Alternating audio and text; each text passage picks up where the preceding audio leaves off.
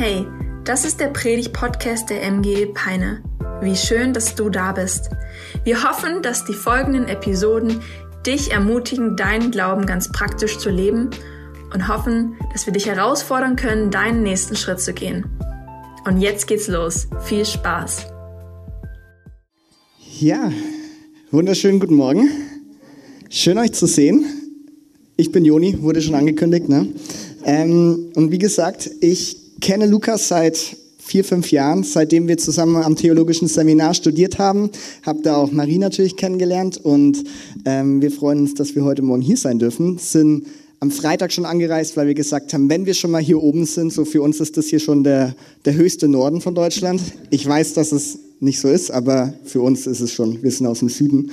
Ähm, und haben wir gesagt, wir nutzen die Zeit, ähm, waren gestern in Braunschweig unterwegs und Lukas hat uns ein bisschen durch Peine geführt ähm, und wir freuen uns jetzt hier sein zu dürfen. Ich bin 25 Jahre, habe eben mit Lukas auch Theologie studiert ähm, und wir kommen aus der Ecclesia-Kirche in Roth und neuerdings auch in Hilpoltstein, ähm, weil ich dort Standortpastor von unserem ersten Standort bin, den wir gegründet haben, ähm, was eine richtig coole Sache ist. Ähm, und ich weiß noch, als ich auf Beröa gekommen bin, auf unser, äh, wo wir studiert haben, da wurde viel über Gemeindegründung geredet und wie wichtig das ist und das, das sollte man tun.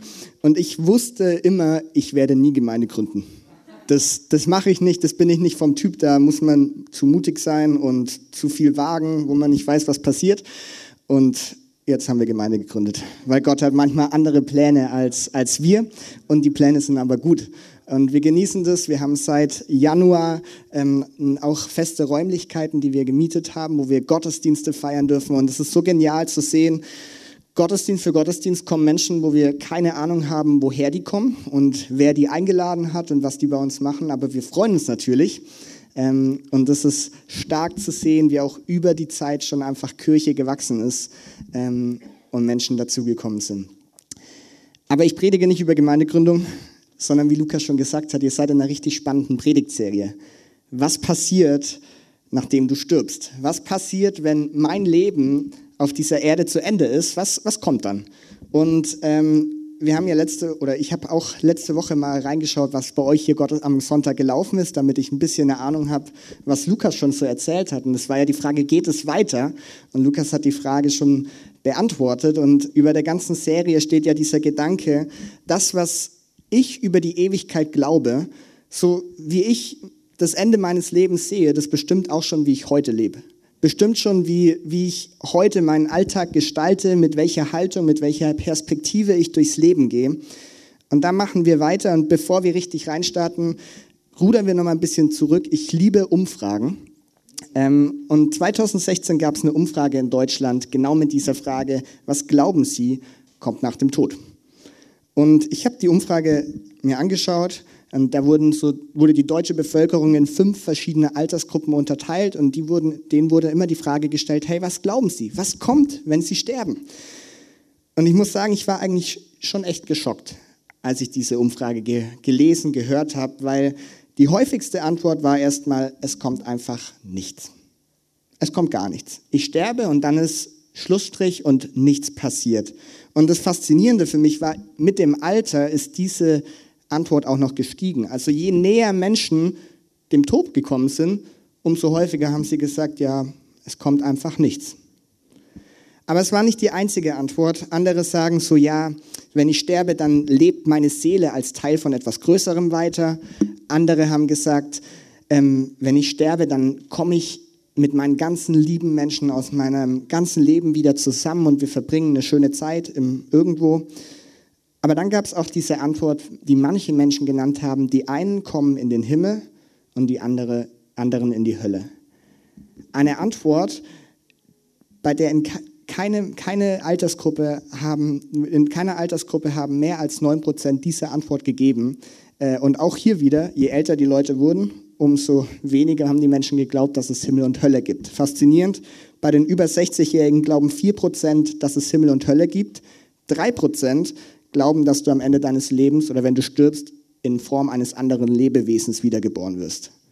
Also wir sehen, das, was wir vielleicht als biblische Sicht wahrnehmen oder verstehen, wo wir jetzt auch gleich drauf kommen, ist in unserer Gesellschaft oder in unserer Zeit in Deutschland auf jeden Fall nicht das Normale, nicht der Standard, sondern sehr ungewohnt. Und da sind wir mittendrin im Thema, was passiert, wenn, wenn ich sterbe, wenn mein Leben zu Ende ist. Die Bibel hat eigentlich eine relativ klare Antwort. Die Bibel sagt so, es gibt am Ende des Lebens eine Weggabelung, an der sich entscheidet, in welche Richtung es nach meinem Tod weitergeht. Ich habe mal eine Bibelstelle dabei aus Hebräer 9. Da heißt es, sterben müssen alle Menschen. Haben wir letzte Woche gehört, das ist zu 100 Prozent so, sterben müssen alle Menschen, aber sie sterben nur einmal, ja, und darauf folgt das Gericht. Darauf folgt das Gericht. Das ist eine Bibelstelle, die für viele andere Stellen in der Bibel steht, weil das ist das biblische Denken. Wenn du stirbst, dann kommt etwas, das nennt die Bibel Gericht, dann, dann werden wir am Ende vor Gott stehen und Gott entscheidet darüber, welchen Weg wir an dieser Weggabelung gehen. Der eine Weg ist, was wir Himmel nennen, das andere ist die Hölle. Und das sind Begriffe, die liest du jetzt nicht auf jeder Seite in der Bibel, die gebrauchen wir, um, weil wir es dadurch gut verstehen, was die Bibel meint, ist, der Himmel ist die Ewigkeit mit Gott, eine Ewigkeit mit Gott. Die Hölle ist das Gegenteil, eine Ewigkeit ohne Gott. Und das sind die beiden Themen, die wir uns heute und nächste Woche noch anschauen. Ich glaube, weil ich der Gastsprecher bin, darf ich mir das angenehmere Thema vornehmen. Und wir wollen heute mal über den Himmel reden. Klingt das gut? Nächste Woche wird über die Hölle gesprochen. Kommt da auch, wir haben letztes Jahr so eine ähnliche Predigtserie gemacht und es ist, ich merke, es ist so ein wichtiges Thema und seit dieser Predigtserie ist der ganze Gedanke der Ewigkeit viel mehr in meinem Herzen und in meinem Kopf, als er vorher war. Also lohnt es sich. Aber der Titel für die Predigt heute lautet Die Herrlichkeit des Himmels. Sag einmal die Herrlichkeit des Himmels. Sehr gut. Da starten wir rein wenn ich über Finanzen oder Gebet oder Bibellesen predige, dann kann ich immer viele persönliche Erfahrungen reinbringen und kann erzählen, wie ich das mache, was mir schwerfällt. Das wird es beim Himmel nicht geben. Ich war noch nicht da. Ich kenne auch niemanden, der da war und wiedergekommen ist und alles erklärt hat. Was wir aber machen können, und das ist sowieso das Beste, wir schauen in die Bibel ähm, und wir lesen gleich zwei Stellen, aus, äh, zwei Stellen von Johannes, ähm, wo wir einfach über den Himmel und vor allem über die Herrlichkeit des Himmels lernen wollen. Und wir starten mal in Johannes 14 und der kleine, so, damit wir ein bisschen wissen, was da eigentlich passiert.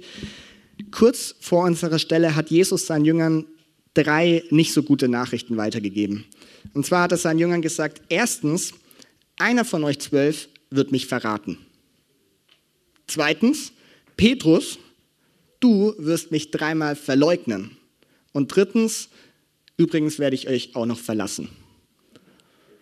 Also, die Jünger sind in dieser Situation, haben diese Sachen gehört und wenn wir uns nur kurz in die Lage versetzen, dann wissen wir, sie wissen nicht genau, was sie tun sollen, sind überfordert, haben vielleicht Angst, ähm, wissen nicht, was Jesus mit den Sachen vielleicht überhaupt meint. Was heißt es, er wird sie verlassen?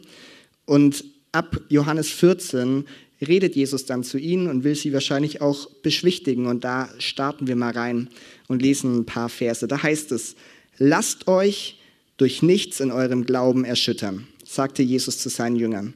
Vertraut auf Gott und vertraut auf mich. Glaubt an Gott und glaubt an mich. Vertraut auf mich. Sagt Jesus seinen Jüngern, als sie in einer Situation sind, wo sie nicht wissen, was die Zukunft bringt. Das wird er uns, spricht er uns heute Morgen auch zu und jeden Tag. Wir dürfen auf Gott vertrauen und wissen, er hat einen guten Plan. Selbst wenn wir vielleicht verwirrt sind, selbst wenn wir nicht wissen, was kommt, wir dürfen auf ihn vertrauen. Und dann geht es weiter und er sagt, im Haus meines Vaters gibt es viele Wohnungen. Wenn es nicht so wäre, hätte ich dann etwa zu euch gesagt, dass ich dorthin gehe, um einen Platz für euch vorzubereiten? Und wenn ich einen Platz für euch vorbereitet habe, dann werde ich wiederkommen und euch zu mir holen, damit auch ihr dort seid, wo ich bin. Den Weg, der dorthin führt, wo ich hingehe, den kennt ihr ja. Jetzt spricht Thomas. Thomas ist in der Bibel oft der Zweifler oder eigentlich einfach der Ehrliche. Er sagt nämlich, Herr, wir wissen doch nicht einmal, wohin du gehst. Wie sollen wir dann wissen oder wie sollen wir dann den Weg dorthin kennen?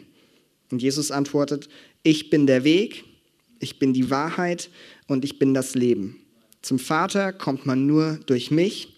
Und wenn ihr erkannt habt, wer ich bin, werdet ihr auch meinen Vater erkennen. Ja, ihr kennt ihn bereits, ihr habt ihn bereits gesehen. So viel zu dieser Stelle. Viel Text, den wir, und wir werden nicht jedes Detail jetzt gleich anschauen können, weil wir noch einen zweiten Text haben. Aber Jesus sagt hier ein paar ganz wichtige und starke Sachen. Er fängt nämlich damit an und sagt, im Haus meines Vaters, da gibt es viele Wohnungen. Und wenn Jesus hier oder an anderen Stellen vom Haus seines Vaters spricht, dann spricht er nicht von einem Gebäude, sondern es ist letztendlich ein Bild für den Himmel. Es ist ein Bild für die Ewigkeit mit Gott. Und es ist, und dort in diesem Himmel, in dieser Ewigkeit mit Gott, dort, was gibt es dort für dich und für mich? Es gibt Wohnungen. Also nicht irgendein Zelt, das, das beim ersten Windstoß weggeblasen wird, sondern eine Wohnung ist etwas Festes, ein ständiger Wohnsitz. Und meine Frau und ich, wir wohnen in Rot in einer Wohnung. Das ist aktuell unser Wohnort, dort, wo wir leben. Und so sagt Jesus, hey, im Himmel wird es einen Ort geben, wo du und ich sein dürfen wo wir leben dürfen, wo wir bleiben dürfen. Und das Erste, was Jesus damit eigentlich zeigt, ist, der Himmel, es ist für ihn eine echte Realität. Es ist Wirklichkeit und das sehen wir nicht nur hier, sondern an vielen Stellen. Jesus redet viel darüber. Und ich glaube, alleine das darf uns schon mal Zuversicht und Hoffnung geben. Aber er sagt noch mehr. Und zwar sagt er dann, dass er selbst vorangehen wird oder vorausgehen wird und er schafft uns einen Platz. Er bereitet diese Wohnung vor für dich und für mich. Und Jesus bereitet diese Wohnung nicht in Zimmermann-Manier mit Hammer, Nagel und Säge vor, sondern er macht es ganz einfach in Jesus-Manier mit Grab und mit Kreuz. Das, was wir letzte Woche gehört haben an Ostern, was wir feiern, dass Jesus am Kreuz stirbt, begraben wird, aber wieder aufersteht. Das ist das, was er damit meint. Er bereitet den Weg für dich und für mich vor. Er sagt, ich bin der Weg. Ich bin der Weg, der am Ende in eine Ewigkeit mit Gott hineinführt. Und das nur so als Ausgangspunkt heute Morgen, um zu merken, für Jesus ist das, was da hat er drüber geredet. Für ihn war es normal, mit seinen Jüngern, mit Menschen über das Leben nach dem Tod zu reden. Darüber zu reden, dass es einen Ort gibt, wo Menschen hinkommen können, wenn sie heute schon an Gott glauben. Aber dieser Text verrät noch nicht so viel über die Herrlichkeit des Himmels. Was können wir uns darunter vorstellen? Und deswegen schauen wir uns noch einen zweiten Text an, auch von Johannes geschrieben, aber in der Offenbarung. Und die Offenbarung ist ja schon ein herausforderndes Buch manchmal, ähm, wenn man das einfach so liest. Aber es ist auch richtig, richtig wertvoll. Johannes kriegt in diesem Buch ganz viele Prophetien oder Bilder und Eindrücke, Einblicke von Gott geschenkt über Dinge, die vielleicht in der Zukunft, die in der Zukunft geschehen. Und er kriegt auch am Ende des Buches ein paar Einblicke in das, wie eine Ewigkeit mit Gott sein wird. Und ich würde sagen, das ist wahrscheinlich der stärkste Einblick, den du in der Bibel davon bekommen kannst, was es bedeutet, die Herrlichkeit des Himmels zu erleben. Und da lesen wir mal in Offenbarung 21, nur ein paar Verse und da heißt es nämlich, und vom Thron her hörte ich eine mächtige Stimme rufen. Seht, die Wohnung Gottes ist jetzt bei den Menschen. Gott wird in ihrer Mitte wohnen. Sie werden sein Volk, ein Volk aus vielen Völkern, und er selbst, ihr Gott, wird immer bei ihnen sein. Er wird alle ihre Tränen abwischen. Es wird keinen Tod mehr geben, kein Leid und keine Schmerzen. Und es werden keine Angstschreie mehr zu hören sein, denn was früher war, das ist vergangen. Daraufhin sagte der, der auf dem Thron saß, seht, ich mache alles neu. Und weiter machen wir nicht. Denn das reicht uns als ein Einblick in das, was Johannes hier von, von Gott bekommt. Und wenn du den Text mitgelesen oder verfolgt hast, dann redet Johannes oder bekommt Johannes hier etwas gesagt von, alle Tränen werden abgewischt, kein Tod, kein Leid, keine Schmerzen, keine Angst, keine Angst. Und ich weiß nicht, wie es dir geht, ich sehne mich nach so einem Ort. Ich sehne mich nach einem Ort, wo es keine Schmerzen, kein Leid, keine schwierigen Situationen mehr gibt, weil das sind alles Sachen, die, die erleben wir. Die erleben wir früher oder erfahren wir früher oder später in unserem Leben. Jeder Mensch ist irgendwann an einem Punkt, wo er, wo er mit, mit, mit großem Leid oder mit, mit großer Angst, mit, mit Tod konfrontiert ist, mit Situationen, mit denen wir nicht gerechnet haben. Wenn jemand plötzlich eine schlimme Krankheit bekommt, wenn, wenn plötzlich jemand stirbt, der viel zu früh eigentlich stirbt, dann sind es Situationen, wo wir sagen, davon, damit sind wir überfordert und damit werden wir in unserem Leben früher oder später mal konfrontiert werden. Und Johannes kriegt, kriegt hier etwas von Gott mit und wird, es wird gesagt, hey, der Himmel, die Ewigkeit mit Gott ist ein Ort, da wird es nicht mehr sein. Da wird es nicht mehr da sein. Es wird ein Ort der Gegenwart Gottes sein, aber alles Negative wird weg sein. Und alleine das ist ja schon sehr, sehr cool. Da dürfen wir uns drauf freuen. Das ist herrlich, aber nicht das ist nicht der Hauptgrund, warum der Himmel herrlich ist oder warum der Himmel so besonders ist. Was Johannes hier auch noch sagt, ist folgendes. Gott wird in ihrer Mitte wohnen. Sie werden sein Volk sein und er selbst, ihr Gott, wird immer bei ihnen sein. Warum Himmel, warum Ewigkeit mit Gott so herrlich ist, ist, ist der Grund, dass es ein Ort ist, wo es keine Sünde mehr gibt. Es wird nichts mehr geben, was dich und mich in irgendeiner Form von Gott trennen kann. Es wird eine, eine, eine Zeit, es wird eine Ewigkeit mit Gott sein, wo wir Gemeinschaft mit Gott erleben, wie wir es auf dieser Erde nicht erleben können. Wir werden etwas erleben, was, was wir uns hier nicht vorstellen können und all das wird dort im Himmel sein. Und ich glaube, alleine diese Einblicke von, von Johannes hier, die geben uns Freude und eine neue Perspektive auf das, was noch kommen wird. Und darauf dürfen wir uns freuen.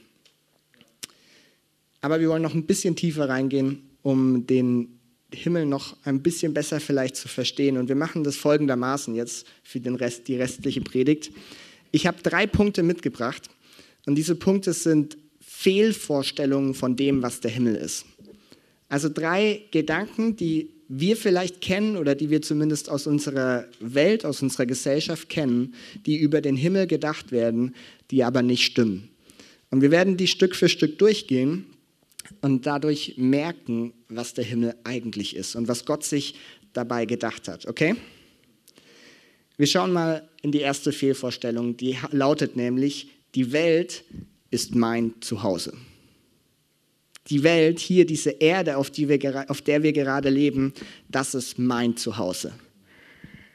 Ich glaube, wir haben ganz oft genau deswegen eine falsche Vorstellung vom Himmel, weil wir mit unserem Herzen so sehr an dieser Welt hängen, wo wir gerade leben. Paulus sagt in Philippa einen äh, folgenden Vers zu Menschen oder an Menschen gerichtet, die Gott nicht kennen. Und dort sagt er, das Einzige, was sie interessiert, ist diese irdische Welt. Wir dagegen, wir sind Bürger des Himmels. Und vom Himmel her erwarten wir auch unseren Retter, Jesus Christus, den Herrn. Wir sind Bürger nicht der Erde, nicht der Welt, sondern wir sind Bürger des Himmels. Das ist eine Aussage, die Paulus hier trifft und ein Gedanke, der sich durch das ganze Neue Testament zieht. Hey, als Mensch, der, der Gott kennt, der, der mit Gott unterwegs ist, sollten wir, dürfen wir nicht mehr diese Welt, diese Erde als unser Zuhause ansehen, sondern dürfen sagen, hey, ich bin ein Bürger des Himmels. Das ist das, worauf mein Leben eigentlich abzieht. Es ist nicht, dass ich mein Leben hier schön lebe und dann ist alles vorbei, sondern dann geht es eigentlich erst los. Dann, wenn ich in Ewigkeit bei Gott bin, dann beginnt wirklich das, wofür ich geschaffen bin. Und ich finde es schon herausfordernd, weil wir uns mal fragen dürfen, hey, sehe ich mich eigentlich als Bürger des Himmels oder wie oft gehe ich durch meinen Alltag, durch meine Woche und alles dreht sich um diese irdische Welt. Und das bedeutet natürlich nicht, dass ich unsere schöne Wohnung in Rot nicht mehr mein Zuhause nennen darf. Du darfst dein Haus, deine Wohnung immer noch Zuhause nennen aber es geht um die Einstellung, um die Haltung. Und warum die Welt oder die, diese Erde nicht unser Zuhause ist, hat auch ein christlicher Autor, der sehr bekannt ist, mal begründet oder versucht zu begründen. C.S. Lewis hat Folgendes mal dafür, dazu gesagt. Und zwar schreibt er, wenn wir, uns, wenn wir in uns selbst ein Bedürfnis entdecken, das durch nichts in dieser Welt gestillt werden kann, dann können wir daraus schließen, dass wir für eine andere Welt erschaffen sind. Hintergedanke davon ist, er führt das in, seinem Buch, in einem Buch aus, wo er sagt, hey, Geschöpfe, also Menschen, Tiere, was auch immer, werden nie mit Bedürfnissen geschaffen, die nicht gestillt werden können. Ein Fisch zum Beispiel hat das Bedürfnis, im Wasser zu leben, weil er dafür geschaffen ist. Ne? Dieses Bedürfnis kann zum Glück gestillt werden. Es gibt Wasser, wo er drin leben kann. Der Mensch wird mit sexuellen Bedürfnissen gestillt. Äh, nicht gestillt, sondern geschaffen. Diese Bedürfnisse können gestillt werden. Aber er sagt, früher oder später im Leben wird ein Mensch an den Punkt kommen, wo man ein Bedürfnis erlebt.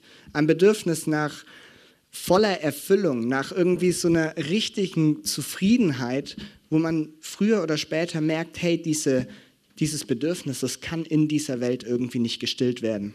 Der Einzige, der dieses Bedürfnis stillen kann, ist Gott selber. Und C.S. Lewis sagt, hey, und das ist auch ein Hinweis darauf, eine Erklärung zumindest dafür, wir sind nicht dafür geschaffen, in dieser Welt zu, zu bleiben auf ewig, sondern dafür geschaffen, in Ewigkeit mit Gott zu sein. Also erste Fehlvorstellung, der Himmel ist mein, oder nicht der Himmel, die Welt ist mein Zuhause. Und ich glaube, das ist schon ein herausfordernder Punkt, weil wir hängen das so sehr an, oft an weltlichen Dingen. Wir, wie oft hängen wir an, an unserem an materiellem Besitz, an Wohnung, an Haus, an Geld. Und ich glaube, da dürfen wir uns immer wieder neu herausfordern lassen, immer wieder neu auf Gott fokussieren und sagen, hey, ich weiß, das hier ist nicht mein Zuhause. Ich weiß, dass ich für etwas anderes geschaffen bin. Fehlvorstellung Nummer zwei, der Himmel ist langweilig. Ich glaube, eine häufige Vorstellung bei Menschen von, vom Himmel, vielleicht gerade bei Menschen, die, die, die schon lange irgend, oder die, die kirchlich geprägt sind oder die, die viele hm, Filme und was weiß ich gesehen haben, oft eine Vorstellung ist, wenn du in den Himmel kommst, dann ist das so ein großes goldenes Tor. Du gehst durch dieses Tor, der heilige Petrus legt dir ein weißes Gewand um, Paulus drückt dir eine Harfe in die Hand, du wirst auf deine weiße, weiche Wolke gesetzt und dann geht's los und du darfst Jahrtausend für Jahrtausend für Jahrtausend für Jahrtausend Harfe spielen und singen. Vielleicht findest du diese Vorstellung cool. Ich glaube aber, dass, dass, dass häufig die Reaktion auf so eine Vorstellung ist, okay, Jahrtausende lang Harfe spielen ist nicht so mein Ding. Das klingt irgendwie nicht spannend. Das ist langweilig. Und das kann ich bei so einer Vorstellung auch verstehen. Gut ist, dass das eine falsche Vorstellung ist. Und die Bibel gibt uns nirgends ganz, ganz genaue Auskunft darüber, was wir genau erwarten können. Aber wir dürfen uns sicher sein, dass es nicht langweilig ist. Warum oder warum glauben viele Menschen, dass der Himmel langweilig ist? Ich, zwei Gründe dafür. Einmal, der Teufel ist ein Lügner. In der Natur des Teufels liegt es, zu lügen, falsche Wahrheiten weiterzugeben. Und wenn man sich in die Lage vom Teufel versetzt, dann ist es ein richtig guter Plan, Menschen auf der Erde zu sagen, hey, der Himmel ist richtig langweilig, existiert vielleicht gar nicht, die Hölle ist gar nicht so schlimm, also ihr habt gar keinen Grund, euch auf den Himmel zu freuen. Ein anderer Grund, warum Menschen das oft denken, glaube ich, ist, wir denken, der Himmel ist langweilig, weil Gott langweilig ist weil Gott ein Gott ist, der ein Spielverderber ist, der uns keinen Spaß gönnt, der nur ernst kann, aber nie irgendwie Freude irgendwie für, sich für unser Leben wünscht. Und auch das ist eine Fehlvorstellung. Wenn wir die Bibel lesen, dann lesen wir von einem liebenden Gott. Ein Gott, der ein guter Vater ist, der, der einen guten Plan für dein und mein Leben hat. Also kein Gott, der eine Spaßbremse sein will, sondern ich bin davon überzeugt, dass, dass Gott sich daran freut, wenn wir in unserem Leben Spaß, wenn wir in unserem Leben Freude haben, wenn wir in Kirche Freude haben, dann ist das nichts, was Gott ärgert oder nervt, sondern er hat Freude daran. Und ich denke mir immer wieder, wenn ich auf dieser Erde schon, schon so viel genießen darf und so viel Spaß, so viel Freude haben darf, wie viel mehr wird es dann im Himmel sein? So ein Thema, das ja viele Menschen mögen, ist Essen. Und wir können auf dieser Erde richtig viel Essen schon genießen. Ich weiß nicht, ich, ich weiß, bei uns in Franken ist Braten und Kloß ein richtig typisches Essen, so Sonntagmittags. Ich habe Lukas mal gefragt, hier oben ist es eher Grünkohl mit Bregenwurst oder auch nicht? Schmeckt es irgendjemanden? Okay. Habe ich noch nie gehört davor, noch nie probiert, aber es ist anscheinend ein leckeres Essen und ich denke mir, wenn wir vielleicht heute Mittag so ein gutes Essen genießen dürfen, und wir können was essen und wir, Gott hat uns einen Geschmackssinn gegeben, dass wir das überhaupt schmecken können, dass wir die verschiedenen Zutaten herausschmecken können und ein Essen so genießen dürfen. Auf dieser Welt, wo so viel Schlechtes eigentlich ist. Wie viel mehr wird es dann gut sein, wenn wir in einer Ewigkeit mit Gott sind, wo nichts Böses mehr ist, nichts Schlechtes, wo alles Schlechte abwesend ist und nur noch das Gute da ist. Wie viel mehr Freude und Spaß dürfen wir dann dort haben? Und ich glaube nicht, dass der Himmel ein langweiliger Ort ist. Ich glaube, es gibt nichts Besseres, als in einer Ewigkeit mit Gott zu sein. Wir können uns das vielleicht noch nicht vorstellen, aber egal, was wir über den Himmel denken, ich bin davon überzeugt, er wird besser sein. Wir hatten zwei Fehlvorstellungen. Die Welt ist mein Zuhause, wo wir immer wieder lernen dürfen, hey, wir sind Bürger des Himmels. Und Gott hat nicht das Ziel, dass wir auf ewig hier sind. Zweitens, der Himmel ist langweilig. Nein, er ist viel besser, als wir uns vorstellen, weil Gott auch nicht langweilig ist. Und drittens, ich glaube, das ist die Fehlvorstellung, die, die am weitesten verbreitet ist. Und zwar, die meisten Menschen kommen sowieso in den Himmel eine Fehl- oder vielleicht eine Wunschvorstellung, die wir, glaube ich, in unserer Gesellschaft oder die ich zumindest als Pastor auch in Kirche ganz oft wahrnehme. So dieser, dieser Spruch oder dieser Gedanke, hey, die guten Menschen, die kommen doch in den Himmel. Hauptsache, ich bin gut unterwegs irgendwie. Egal, was ich in meinem Leben eigentlich mache, was ich tue, was ich glaube, solange ich gut bin, passt alles solange ich kein Mörder, kein Drogendealer, kein Hitler, Putin oder Stalin bin, dann, dann komme ich ja ganz gut davon. Unterm Strich bin ich ja eigentlich noch ein ganz guter Mensch. Und ich glaube, eine sehr verbreitete Meinung ist, dass, dass ich dann in den Himmel komme, wenn ich gut bin und wenn ich mir keine groben Schnitzer erlaube. Die Realität, die die Bibel zeichnet, ist aber eine andere eine Bibelstelle aus der Bergpredigt von Jesus relativ am Ende, in Matthäus 7. Da, da nennt er viele Punkte den Jüngern und den Menschen, die zuhören, wo die Jünger immer wieder herausgefordert werden, eine Entscheidung für oder gegen Gott, gegen Jesus zu treffen. Und in Matthäus 7, Vers 13 heißt es folgendes, geht durch das enge Tor, denn das weite Tor und der breite Weg führen ins Verderben und viele sind auf diesem Weg. Doch das enge Tor und der schmale Weg führen ins Leben und nur wenige finden diesen Weg. Jesus spricht hier über die Ewigkeit, spricht über die Frage, was passiert, nachdem du stirbst. Und er sagt auch hier wieder, es gibt zwei Wege. Es gibt diese Weggabelung, einen, einen breiten Weg und einen schmalen Weg. Und er sagt hier am Ende, die Wahrheit ist, dass nur wenige diesen schmalen Weg finden. Und was ist der schmale Weg? Es ist der Weg in die Ewigkeit mit Gott. Die Realität, die die Bibel zeichnet, ist nicht, dass jeder Mensch, den wir vielleicht moralisch oder ethisch als gut bezeichnen würden, automatisch in den Himmel kommt. Es ist vielleicht manchmal ein Wunsch und man würde sich denken, hey, das würde es so viel leichter machen, aber das war nicht Gottes Plan und ist nicht Gottes Plan.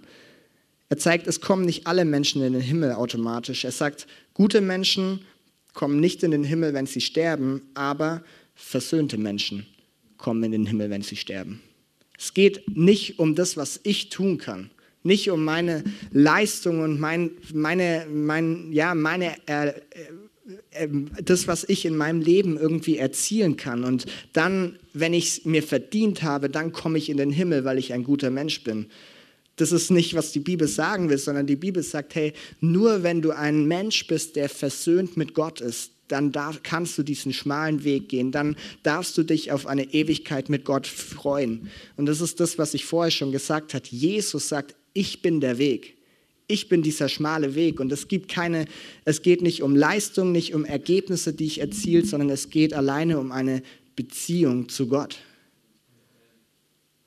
Und das kann bedeuten, dass ich in meinem Leben ganz viel Mist mache und ganz viele schlechte Dinge tue. Aber wenn ich mich an einem Punkt entscheide zu sagen, okay, ich liebe Jesus und ich glaube an dich, ich gebe dir mein Leben und ich möchte mit dir leben, ab diesem Moment bin ich auf dem Weg in Richtung Ewigkeit mit Gott.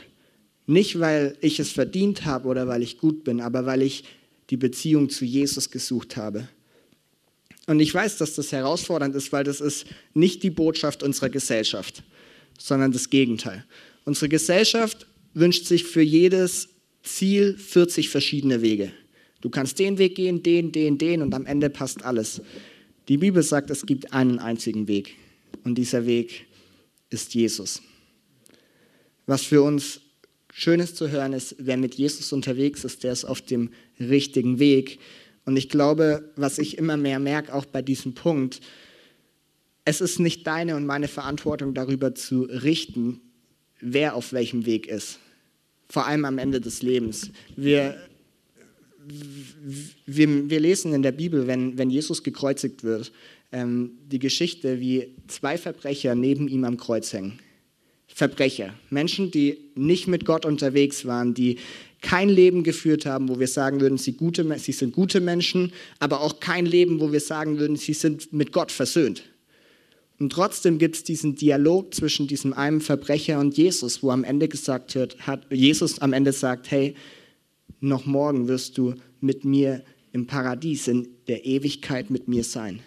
Und wir merken, wie das am Ende funktioniert, dieses Gericht, diese Weggabelung. Wann ist der letzte Zeitpunkt, wo ein Mensch sich für ein Leben mit Gott entscheiden kann? Das können wir schlecht beurteilen. Aber was wir wissen dürfen, das ist, dass wir uns auf diesem Weg mit Jesus halten dürfen dass wir ihm nachfolgen und alles dafür tun, dass auch andere Menschen das tun, weil wir wissen, er ist der Weg und nicht irgendwie ähm, das Ziel, einfach ein guter Mensch zu sein.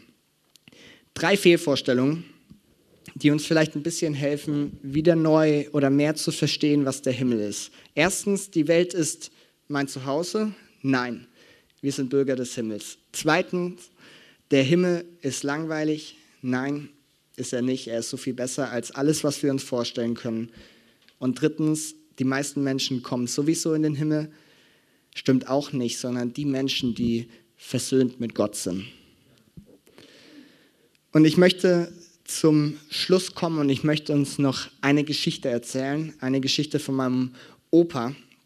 Ähm, mein Opa ist ein Mann, der, der Jesus liebt ähm, und ich hatte schon, schon immer eigentlich eine richtig gute Beziehung zu meinem Opa. Der war äh, extrem handwerklich, hat sein eigenes Haus gebaut, hat bei uns am Haus mit, viel mitgebaut und ich war immer so das Enkelkind, das noch am meisten mit Hammer und Säge und so umgehen konnte, meine Geschwister nicht. Das heißt, da war automatisch eine gute Beziehung da und man konnte von ihm richtig viel lernen, ganz viel zum Thema, hey, ich bin zufrieden mit dem, was, was Gott für unser Leben hat. Ich bin dankbar für das, was er mir gibt und ich beschwere mich nicht, sondern ich bin zufrieden, mit Jesus unterwegs zu sein.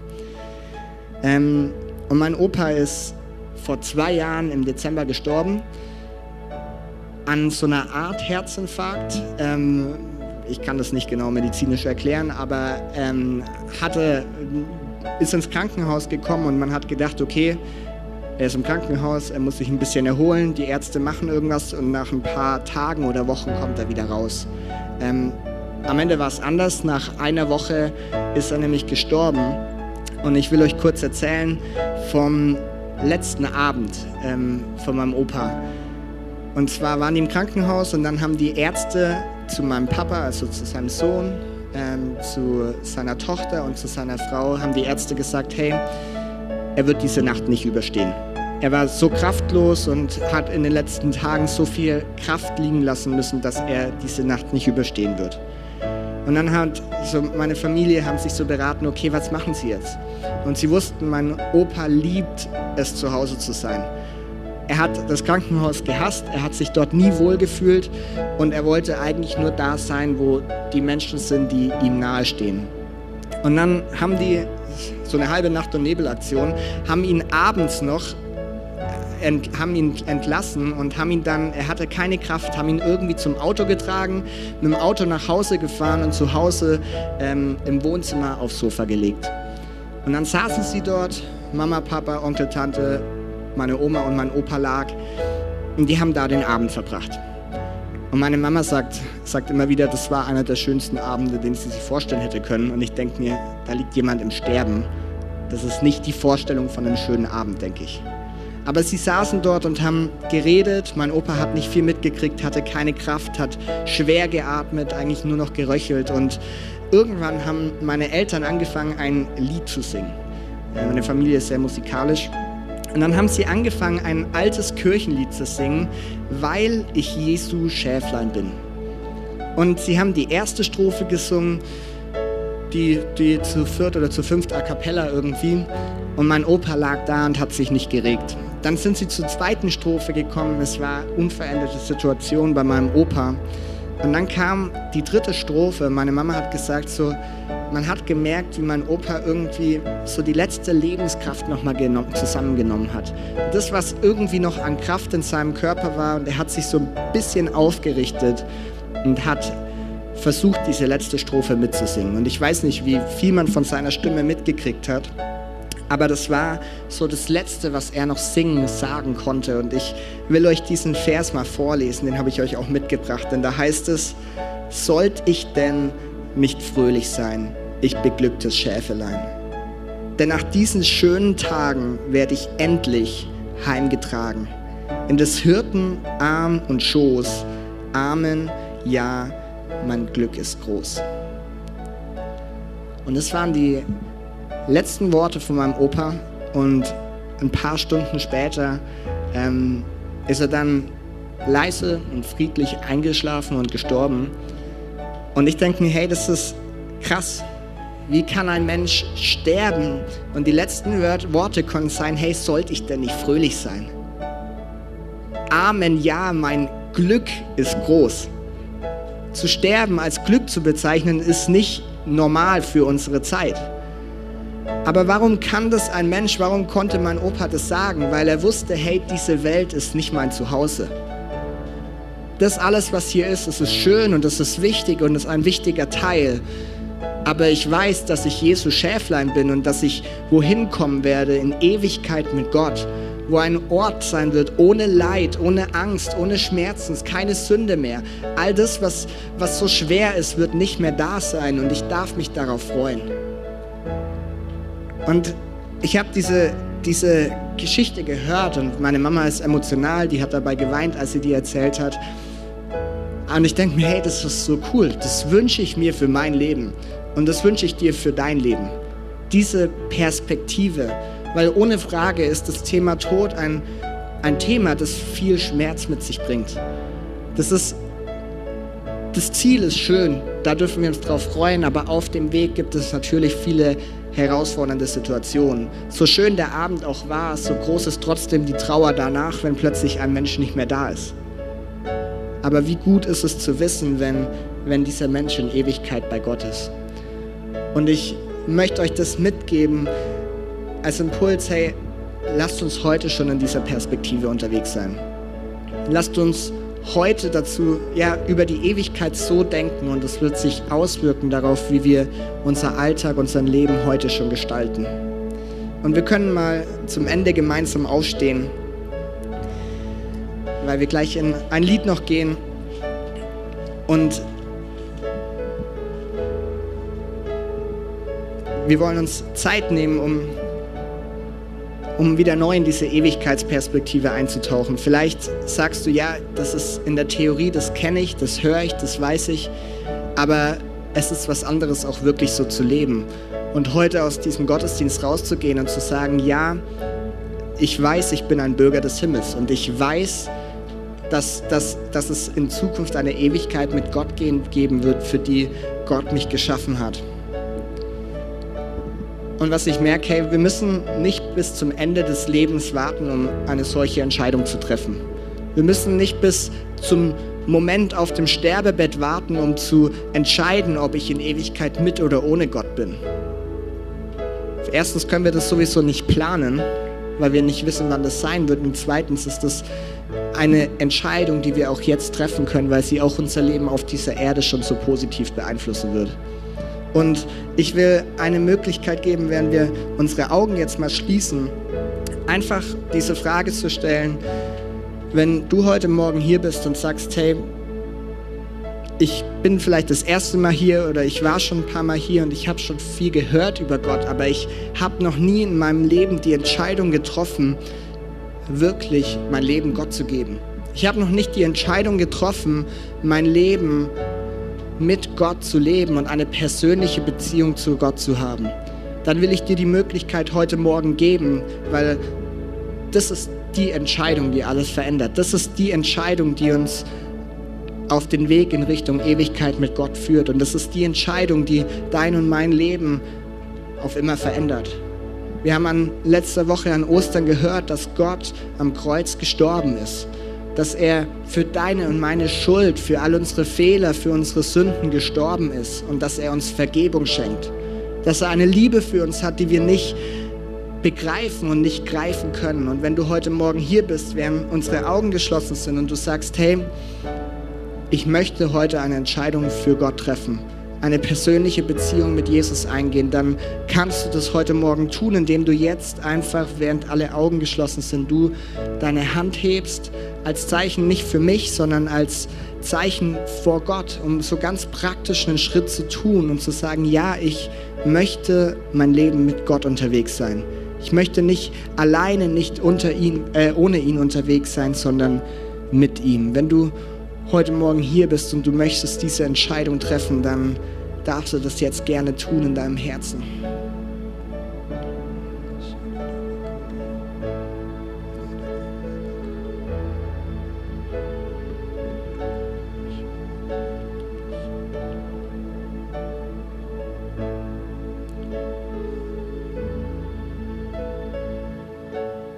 Jesus, wir danken dir dass wir Bürger des Himmels sind. Danke für ja, diesen Plan, den du uns in deinem Wort zeigst, dass wir uns tatsächlich darauf freuen dürfen, wenn wir an den Punkt kommen und unser Leben auf dieser Erde zu Ende geht.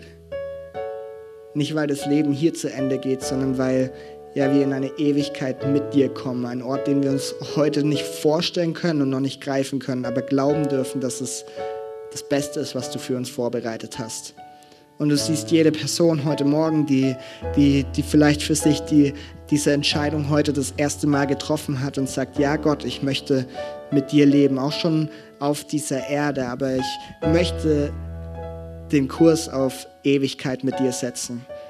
Du siehst die Personen, die das heute in ihrem Herzen festgemacht haben und wir beten, dass du sie segnest und sie erleben dürfen, dass es die beste Entscheidung in ihrem Leben ist. Und wir wollen auch, ja, ich möchte auch für jeden von uns beten. Du siehst, wie schnell wir uns irgendwie in irdischen Anliegen verlieren können. Wie schnell wir uns nur auf das fokussieren und konzentrieren, was hier auf dies, in dieser Welt passiert. Und ich bete, dass du unseren Blick immer wieder neu auf die Ewigkeit, Ewigkeit mit dir richtest und dass wir echt mit dieser Haltung, mit dieser Einstellung durch unser Leben gehen und uns darauf freuen dürfen, wissen dürfen, was du vorbereitet hast. Gott, du bist gut und wir lieben dich und wir wollen dir auch jetzt mit diesem Lied, das wir singen, noch einfach alle Ehre geben und dich groß machen, weil du unser Gott bist und weil du würdig bist, Jesus. Wow, was für eine starke Predigt. Danke, dass du mit dabei warst. Abonniere gerne unseren Kanal, um weitere Folgen zu hören.